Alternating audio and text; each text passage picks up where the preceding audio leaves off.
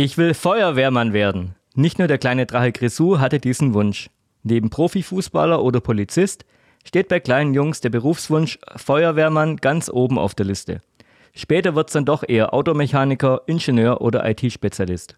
Im Landkreis Heidenheim gibt es aber hunderte ehrenamtliche Feuerwehrleute, die bereit sind, Tag und Nacht zum Einsatz auszurücken.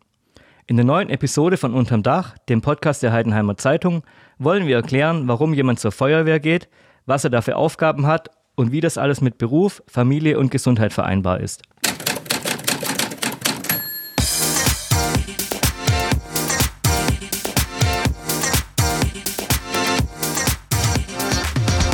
Unterm Dach.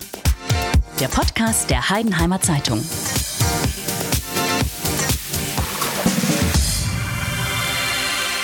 Mein Name ist Marc Hosener, ich bin Redakteur bei der Heidenheimer Zeitung. Mit mir am Mikrofon ist heute die Kollegin Elena Kretschmer. Hallo Elli. Hallo. Wir beide freuen uns sehr, Michael Salwig begrüßen zu dürfen. Er ist Mitglied der Freiwilligen Feuerwehr Harprechtingen und einer der Pressesprecher der Feuerwehren im Landkreis. Hallo Michael. Hallo zusammen. So Michael, lass uns mal ins Thema einsteigen. Wie viele Feuerwehrmänner oder Frauen gibt es denn im Landkreis Heidenheim? Also momentan äh, gibt es im Landkreis Heidenheim elf Stadt- und Gemeindefeuerwehren mit äh, insgesamt 1400 Feuerwehrangehörigen. Boah, ganz schön viel, hätte ich nicht gedacht. Du bist einer davon. Wie bist du denn eigentlich zur Feuerwehr gekommen und wann? Ja, das war bei mir ein bisschen äh, längerer Prozess. Also ich, ich würde sagen, ich war so der Spätzünder. Hat eigentlich schon in der Kindheit ein bisschen damit angefangen, dass man halt im Kinderzimmer äh, mit den Feuerwehrautos gespielt hat. Zum damaligen Zeitpunkt äh, war in Herbrichtingen das Feuerwehrhaus noch im Rathaus untergebracht. Mhm.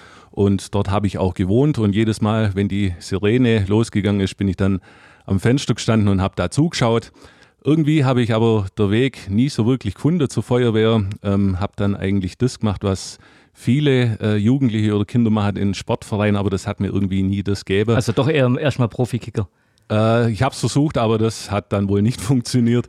Ähm, letztendlich ausschlaggebend äh, war mein Schwager, der war mit Leib und Seele Feuerwehrmann, der hat mich mal zum Übungsdienst mhm. mitgenommen und ähm, dann bin ich infiziert worden. Okay, wie alt warst du da? Da war ich 20, also relativ ja, spät. Ich spät, hab, ja. Genau, mhm. ich habe die Jugendfeuerwehr ausgelassen, mhm. bin gleich zu der Aktive. Okay, und warum bist du dann dabei geblieben? Bis heute, wie alt bist du heute, wenn ich? Also ich bin 40 Jahre mhm. heute, also jetzt schon knapp 20 Jahre okay. dabei. Hängen geblieben bin ich äh, deshalb, ähm, es macht einfach diese Mischung aus äh, der Technik, also die großen roten Autos, mhm. Hightech, was sich darin befindet, ähm, die Gemeinschaft und natürlich ähm, die Hilfe am nächsten.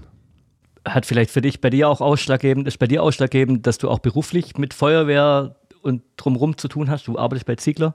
Richtig, ich arbeite bei Ziegler in Ging. Also ich sehe tagsüber äh, die roten Autos, äh, nachts oftmals. Äh, also es dreht sich viel in meinem Leben um, um die Feuerwehr, ja.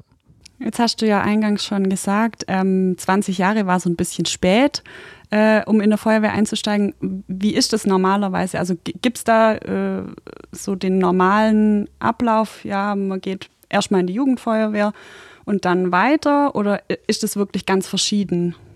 Also das ist eigentlich ganz verschieden. Ähm, hier bei uns äh, im Landkreis kann man ab zehn Jahren in die Feuerwehr eintreten, also in die Jugendfeuerwehr und dann äh, hat man Zeit, bis man 17 ist. Da werden die Jugendlichen ähm, auf das Leben nach der Jugendfeuerwehr vorbereitet, also auf den Einsatzdienst. Ähm, es ist aber wirklich total verschieden. Also ich bin mit 20 erst dazugekommen. Äh, wir haben bei uns einen in der Abteilung Herbrichting, der ist mit Mitte 40 dazugekommen. Also das ist komplett verschieden. Es gibt auch äh, so gesehen keine Altersgrenzen. Schluss ist dann allerdings mit 65, da geht man dann in der Feuerwehr Ruhestand. Okay, und wie sieht es mit Frauen aus bei der Feuerwehr? Ja, also bei uns in Herbrichtingen haben wir ähm, drei Feuerwehrfrauen. Die stehen in, äh, ihren männlichen Kollegen in nichts nach und äh, sind sehr wertvolle Mitglieder bei uns in der Wehr. Äh, Im Kreis haben wir 70 äh, weibliche Feuerwehrfrauen im Gegensatz zu 1330 männlichen Feuerwehrfrauen, aber immer noch zu wenig. Also da würden wir uns weitaus mehr wünschen. Wie kann man sich das denn vorstellen, so ein Alltag als freiwilliger Feuerwehrmann oder Feuerwehrfrau? Man hat da so einen Piepser und der ist ständig an oder kann man den auch mal abschalten? Wie, wie ist das, wenn ihr bei der Arbeit seid? Wenn der Piepser geht, müsst ihr los oder wie, wie haut es, wie, wie sieht es aus? Genau, also wir haben einen sogenannten Funkmeldeempfänger, der ist äh, immer am Mann bei uns, äh, außer vielleicht in der Dusche, weil mit Wasser verträgt er sich nicht so gut, äh, aber der ist ständig am Mann, mhm. tags, nachts, äh, neben dem Bett.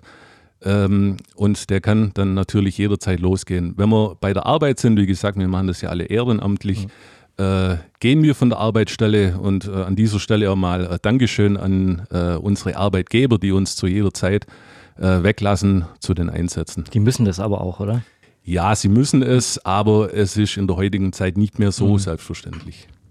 Okay, und äh, wenn das piepst, ihr geht los, wie sieht es aus? Ihr setzt euch ins Auto und fahrt zur nächsten Wache oder wenn du arbeitest in Gingen, bist in Herbrechtingen bei der Feuerwehr, wie, wie läuft das ab? Genau, also ähm, wir haben das Glück, dass viele äh, unserer Kameraden in Herbrechtingen arbeiten. Mhm. Also damit ist gewährleistet, dass auch tagsüber ähm, schnell das erste Feuerwehrauto bei uns ausrückt. Die, wo ein bisschen weiter weg arbeiten, äh, die brauchen natürlich auch ein paar Minuten länger. Also ähm, wir müssen auf dem schnellsten Weg halt gucken, dass wir äh, ins Feuerwehrhaus kommen und äh, dann ausrücken. Gab es da auch schon mal gefährliche Situationen auf dem Weg zur Wache oder ging das bisher alles immer gut? Naja, es ist ja so, wir fahren mit unseren Privatfahrzeugen, mhm. haben weder Blaulicht noch Martinshorn. Ja. Äh, wir müssen natürlich da sehr aufpassen und ähm, es ist jetzt nicht so, dass wir durch die, durch die Straßen äh, rasen. Also mit Verstand natürlich mhm. äh, etwas zügiger zum Feuerwehrhaus. Okay.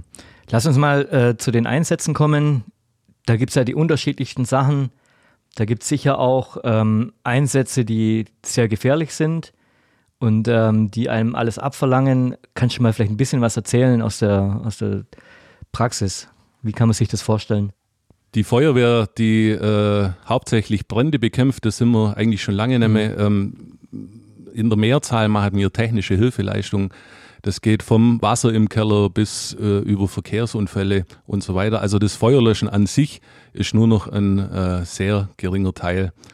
Es gibt natürlich Einsätze, die gefährlich sind, äh, sei es Brände äh, in Häusern, wo man dann wirklich mit Atemschutz unter Nullsicht in diesem Gebäude drin ist, nach eventuell Personen sucht. Ähm, dann gibt es gefährliche Situationen, die sogenannten Flashover, mhm. äh, wenn eine Feuerwalze entsteht und ähm, da über einen hereinbrischt. Also es ist nicht immer ganz ungefährlich, aber ähm, deshalb sind wir sehr gut ausgebildet, haben entsprechende, entsprechende Schutzkleidungen und äh, wir wissen damit umzugehen. Ist das auch immer so ein Abwägen zwischen eigene Sicherheit und Hilfe für andere?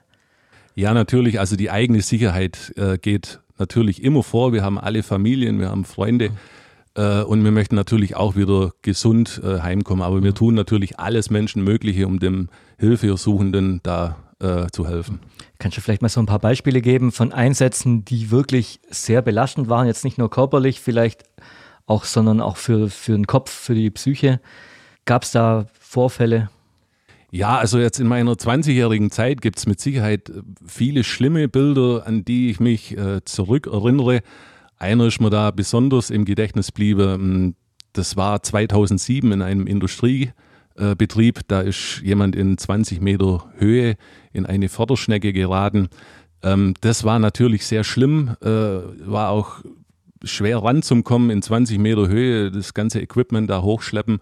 Und ähm, der Mann, der hat es damals leider nicht geschafft. Das bleibt natürlich äh, in Erinnerung, solche Geschichten, ja. Wie geht ihr denn damit um? Ähm, das ist ja sehr belastend für jemanden, der da helfen will und nicht mehr helfen kann und auch diese Bilder zu sehen.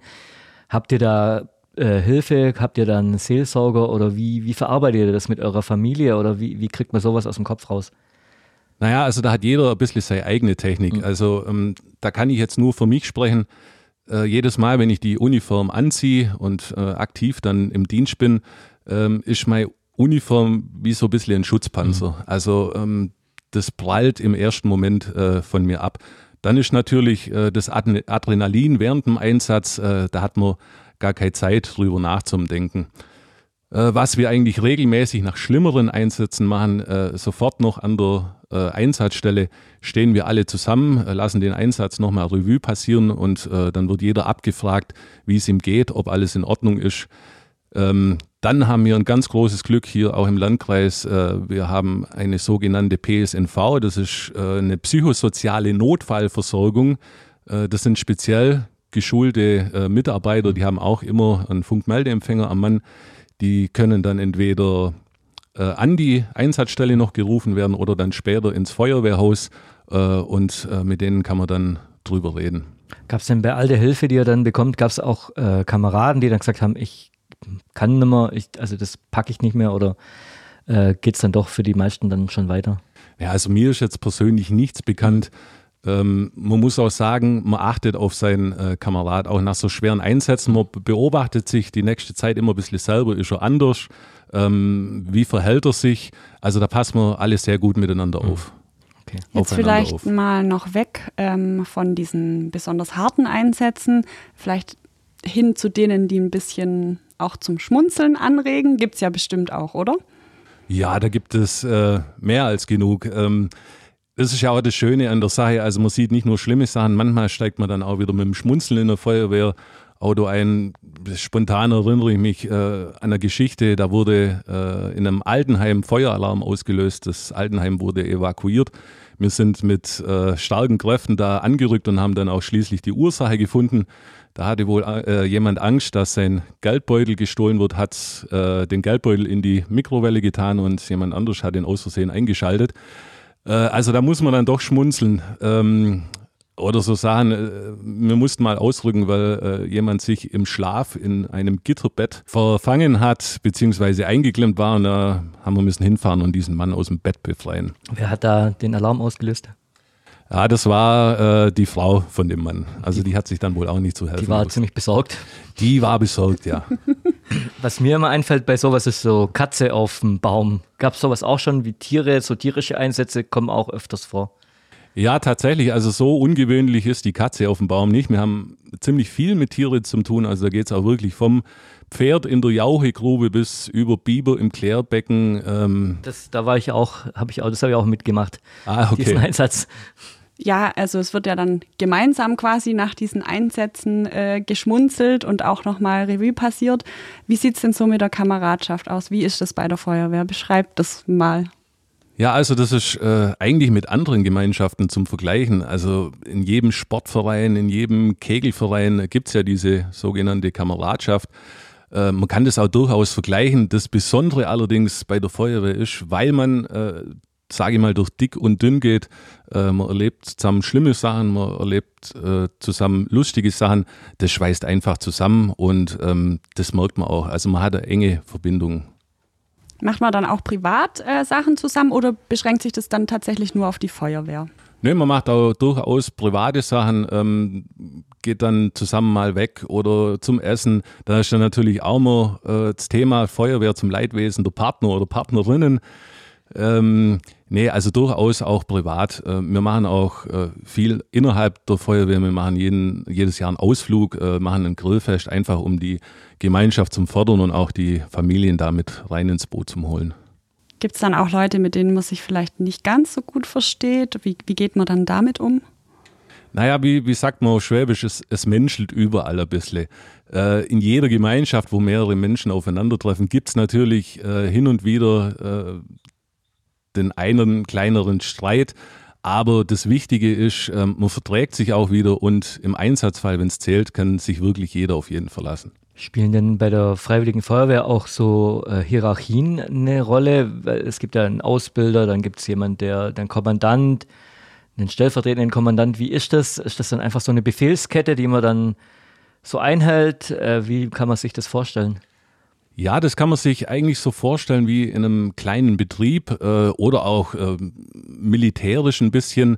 Äh, also es gibt wirklich vom obersten Chef der Feuerwehr, der Stadt- oder Gemeindefeuerwehr, der Kommandant und dann geht es runterwärts auf die einzelnen Abteilungen, die Abteilungskommandanten, dann kommen die Zugführer, die Gruppenführer. Also das ist eine richtige Hierarchie mit einem Organigramm und da weiß jeder, äh, was er zum tun das hat. Braucht man aber auch, denke ich, wenn man Leben retten will, muss jeder wissen, was er zu tun hat und auf wen er sich verlassen muss. Genau, richtig. Und ihr macht das tatsächlich alles ehrenamtlich. Also im Landkreis Heidenheim gibt es ja auch keine Berufsfeuerwehr. Ähm, vielleicht kannst du auch mal noch den Unterschied auch zwischen Berufs- und Freiwilliger Feuerwehr erklären und auch das Ehrenamt halt. Genau, also das ist richtig. Hier im Landkreis Heidenheim äh, wird alles ehrenamtlich bewerkstelligt. Ähm, die Feuerwehr in Heidenheim, die hat zwar ein paar hauptamtliche Kräfte, aber äh, auch diese Feuerwehr ist nicht rund um die Uhr besetzt. Der Unterschied zwischen der Freiwilligen Feuerwehr und der Berufsfeuerwehr ist eigentlich ziemlich schnell erklärt. Ähm, wir haben ein sehr enges Netz hier in Deutschland äh, bezüglich der Rettung. Wenn jemand die 112 anruft, dann äh, bekommt er Hilfe. Äh, egal ob von der Freiwilligen oder von der Berufsfeuerwehr, das kann dem Hilfesuchenden eigentlich auch ziemlich egal sein, weil die Ausrüstung und die äh, Ausbildung sind äh, in weiten Teilen gleich oder zumindest sehr, sehr ähnlich. Äh, Berufsfeuerwehr ist eigentlich zu stellen ab einer Stadt mit 100.000 Einwohnern. Da bildet Ulm noch eine kleine Ausnahme. Die haben schon über 100.000, aber die haben eine Ausnahmegenehmigung.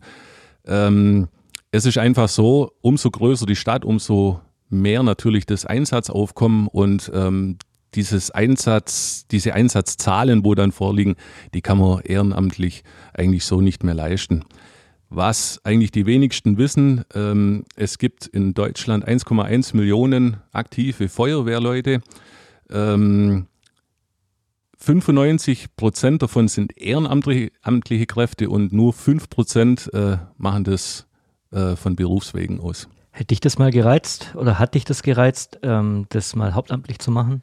Ja, das war sicherlich eine Überlegung, ähm, aber da muss man dann schon ein bisschen weiterfahren. Also die nächste Berufsfeuerwehr, ähm, die ist ein Stückchen weg von hier. Da geht es dann mit Stuttgart oder Augsburg ähm, erst los und äh, da bleibt man dann lieber doch in den heimatlichen Gefilden. Ja. Kennst du Leute, die den Sprung gemacht haben von der Freiwilligen Feuerwehr zur Hauptamtlichen?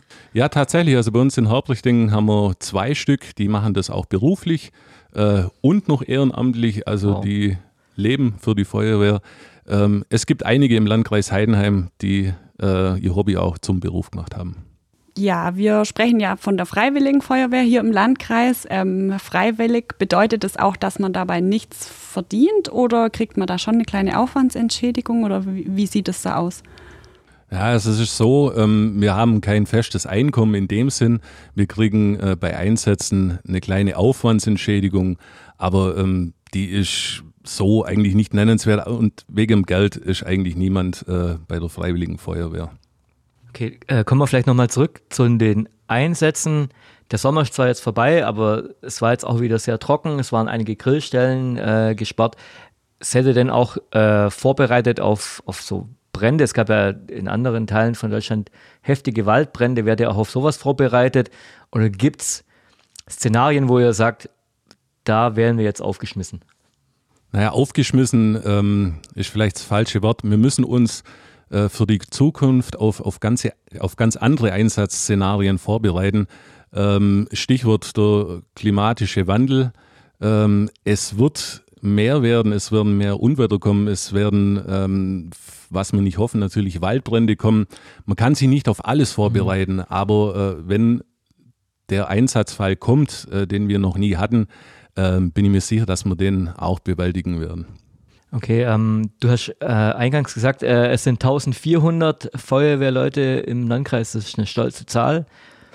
Ähm, wie sieht es denn mit Nachwuchs aus? Habt ihr da auch Probleme wie andere Vereine, Institutionen, Organisationen oder ähm, seid ihr da noch gut im Futter?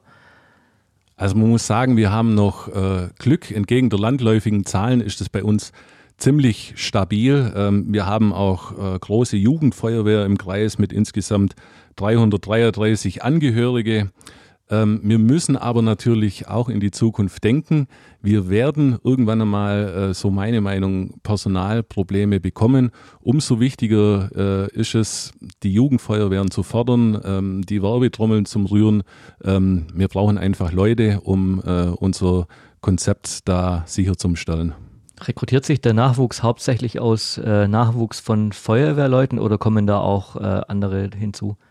Äh, es kommen sowohl Kinder oder auch Erwachsene, die bis dato noch überhaupt nichts mit der Feuerwehr zu tun gehabt haben, aber natürlich äh, viel durch ähm, Familien, Freunde, äh, die dann ihre bekannten Freunde äh, mitbringen zur Feuerwehr. Was muss man denn mitbringen, wenn man zur Feuerwehr gehen will? Ja, man sollte natürlich körperlich fit sein, man sollte auch die psychischen Voraussetzungen mitbringen. ansonsten also ich sage immer, auch von meiner Person, äh, man sollte ein bisschen ein Helfergehen in sich haben, das sogenannte Helfergehen, äh, das Spaß macht, äh, anderen zum Helfen. Muss man denn für die Ausbildung, ähm, wie lange dauert sowas eigentlich? Das haben wir jetzt noch gar nicht angesprochen. Ja, also die Grundausbildung umfasst äh, 70 Stunden. Äh, danach kommt dann noch ein äh, Erste-Hilfe-Lehrgang äh, und eine Funkausbildung und dann ist man erstmals Feuerwehrmann und dann baut sich das natürlich auf. Also es gibt äh, Dutzende verschiedene Lehrgänge, die man dann äh, besuchen kann. Wie sieht es eigentlich aus nach so einem Einsatz? Also man muss das Ganze ja wahrscheinlich auch dokumentieren und so weiter. Ist das mit sehr viel Bürokratie verbunden? Ja, das ist richtig. Ähm, die Bürokratie, also die nimmt uns immer mehr Zeit, muss man sagen. Wie du schon gesagt hast, äh, man muss dokumentieren, man muss aufschreiben, man muss Berichte schreiben. Äh, wir haben ja unzählige Ausrüstungsgegenstände, äh, Hunderte, Tausende, die mittlerweile äh, in einem regelmäßigen Turnus geprüft werden müssen. Also abseits von Einsätzen und Übungen äh, ist schon ziemlich viel Arbeit in der Feuerwehr, äh, was die Verwaltung angeht. Würdest du sagen, das verschlingt mittlerweile den größeren Teil also als jetzt die Einsätze oder? Ja, würde ich, würde ich so sagen. Ja, also äh, es wird schon immer mehr ähm, und da sollte man sich echt mal Gedanken machen, äh, wo wir eigentlich unsere Prioritäten drauflegen sollen. Jetzt abschließend vielleicht noch die Frage, welche Nummer wähle ich denn jetzt eigentlich, wenn es tatsächlich brennt? Ja, das ist eigentlich ziemlich schnell äh, beantwortet und äh, sollte eigentlich jedes Kind, jeder Erwachsene, jeder Mensch wissen, äh, es gibt schon etliche Jahre den europaweiten Notruf 112. Äh, erschreckend ist das Wissen äh, nicht viele Leute oder immer noch nicht äh, genügend, dass man mit 112 äh, europaweit, egal vom Festnetz oder vom Handy, äh, die Feuerwehr oder die Rettungsdienste erreicht. Alles klar, dann werden wir das berücksichtigen. Wir hoffen mal, dass wir es nicht brauchen. Ja, das war die neue Episode von Unterm Dach, dem Podcast der Heidenheimer Zeitung. Vielen Dank, Michael, dass du da warst. Sehr gerne. Vielen Dank fürs Reinhören und bis zum nächsten Mal.